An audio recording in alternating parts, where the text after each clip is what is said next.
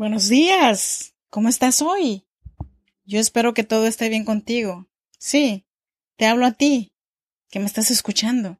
A ti que todos los días te levantas para seguir luchando contra cualquier adversidad. Quiero decirte que no eres solamente tú, que hay muchas almas que hoy se levantaron para hacer su día un día inolvidable, un día que nunca regresará, y está en ti hacer que este día sea mejor que ayer, que este día sea el mejor de tu vida.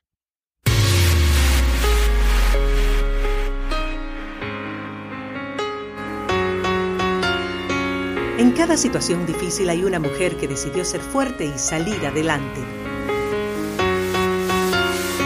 Si eres madre soltera, soñadora y sientes el peso del mundo sobre tus hombros, este podcast es para ti.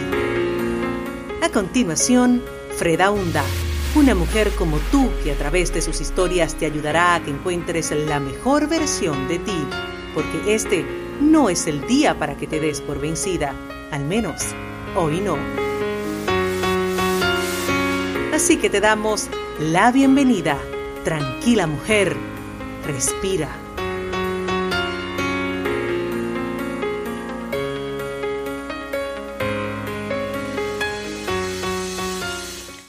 Hola, hola, hola, te saluda Freda Hunda. Muchas gracias por escuchar Tranquila Mujer Respira. Y hoy te traje el capítulo número 46 con el tema Mi autoestima es mi responsabilidad. Tranquila Mujer Respira es un podcast que nació para acompañarte, para animarte, para que este no sea el día, para que te des por vencida. Al menos hoy no. Bueno, pues yo soy mexicana de Oaxaca, pero actualmente vivo en Sacramento, California, desde hace ya 13 años. Déjame te platico que me muero por regresar a visitar a mis hermanos, mi México, a mi pueblo oaxaqueño. Y tengo esperanzas de poder hacerlo el próximo año, si Dios quiere. Mientras tanto, a seguir ahorrando para poder viajar. Y mira que los viajes sí salen caros, ¿eh? Pero no hay nada más gratificante que la emoción de volver a ver a tus seres queridos otra vez. Pero bueno, no nos pongamos sentimentales. Y miren que yo soy muy buena para eso. Antes que nada, déjame invitarte a que me sigas en cualquiera de estas plataformas de podcast de tu preferencia. Tranquila Mujer Respira lo puedes encontrar en Evox, Apple Podcasts, Spotify y Google Podcasts. Y vamos, porque el tiempo vuela. Mi autoestima es mi responsabilidad. ¿Sabes? Anteriormente me maltrataba a mí misma de tantas maneras, que yo no era buena para nada, que todo lo que yo hacía me salía mal. Y eso me pasaba desde pequeña. Cuando se me quemaban las tortillas, cuando el arroz se me batía, y más cuando hasta el agua se me quemaba. Entonces cuando llegué a los 20 años, la mamá de mi primer pareja me dijo, Tú eres muy poca cosa para mi hijo. Y yo le creí. Le creí cuando me dijo que yo no era tan bonita, que mi familia era pobre, que yo no tenía estudios. Y como todo aquello era verdad, le creí. Y así estuve muchos años de mi vida, creyendo lo que las personas me decían o decían de mí. Pero lo peor de todo es que yo misma también me decía cosas feas. Sin querer me convertí en mi propia enemiga. Y un día le conté a un amigo que quería conseguir un trabajo de cajera, pero que tenía miedo de que no me contrataran porque las tiendas contrataban a chicas muy bellas para trabajar de cajeras. Y él dijo ¿Y cuál es tu miedo? Pues yo no soy bonita y además soy chaparra, le dije. A lo que él contestó ¿De qué hablas? ¿No te has mirado en un espejo? Yo veo en ti a una muchacha chaparrita, bonita, y además de eso eres valiente. Hay cientos de mujeres que se quedan con sus parejas, aunque les sean infieles, aunque les maltraten. Y tú no. A ti no te importa el que dirán. El hecho de que te hayas enfrentado a tus padres con tu bebé en brazos diciéndoles que eres una madre soltera, eso es tener mucha valentía. No te digas esas cosas. En verdad que mi amigo quería despertarme en aquel entonces. Quería que me diera cuenta de lo mucho que yo valía, pero mi autoestima estaba por los suelos. Y tuvieron que pasar muchos años para que yo me diera cuenta del valor que yo tenía como persona, o que tengo como persona. Pero ¿cuándo me di cuenta de esto? Hasta el día en que me vi en un callejón sin salida. Hasta el día en que no había ningún otro lado a dónde voltear, por dónde escapar. Mis hijas las tenía el gobierno, inmigración tenía ya mi orden de deportación. Tuve que caer de rodillas y empecé a gritar ¿Por qué me haces esto? ¿Por qué me castigas así? ¿Y qué es lo que hice mal para que me castigues así? Tuve que prometer que nunca más me castigaría. Pedí perdón por todo lo que me había torturado durante años. Me calmé, respiré profundamente, quedé en silencio y esperé. Desde entonces soy otra persona. Hay veces que caigo en la mala costumbre de querer castigarme otra vez.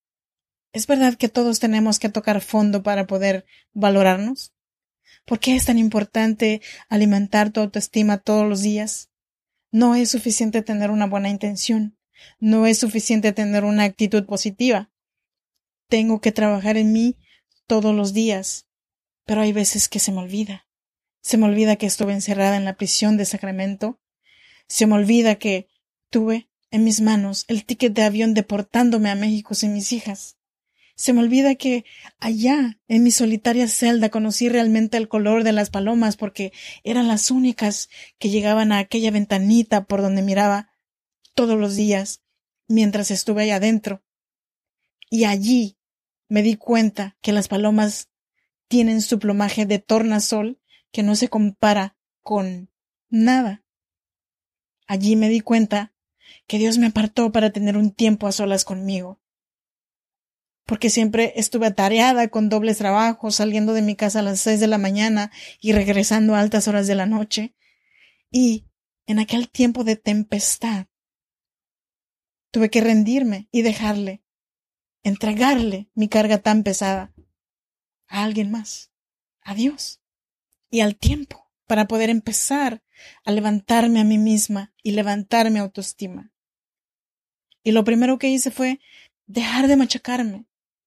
Tuve que ser realista, tanto con mis virtudes como mis defectos. No soy perfecta. Así que tuve que aceptar que las cosas que hice para llegar hasta donde estaba no fueron perfectas.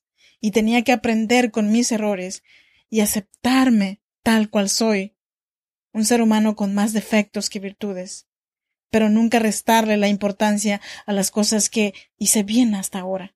Y bueno, mi mensaje es observar y ser consciente de lo bueno que tienes, de lo bien que has hecho, porque para seguir pensando que no valgo nada, no te lleva a nada, o seguir diciéndote de que eres un desastre o que soy un desastre, y lo peor hasta dónde me han llevado estos tipos de pensamientos.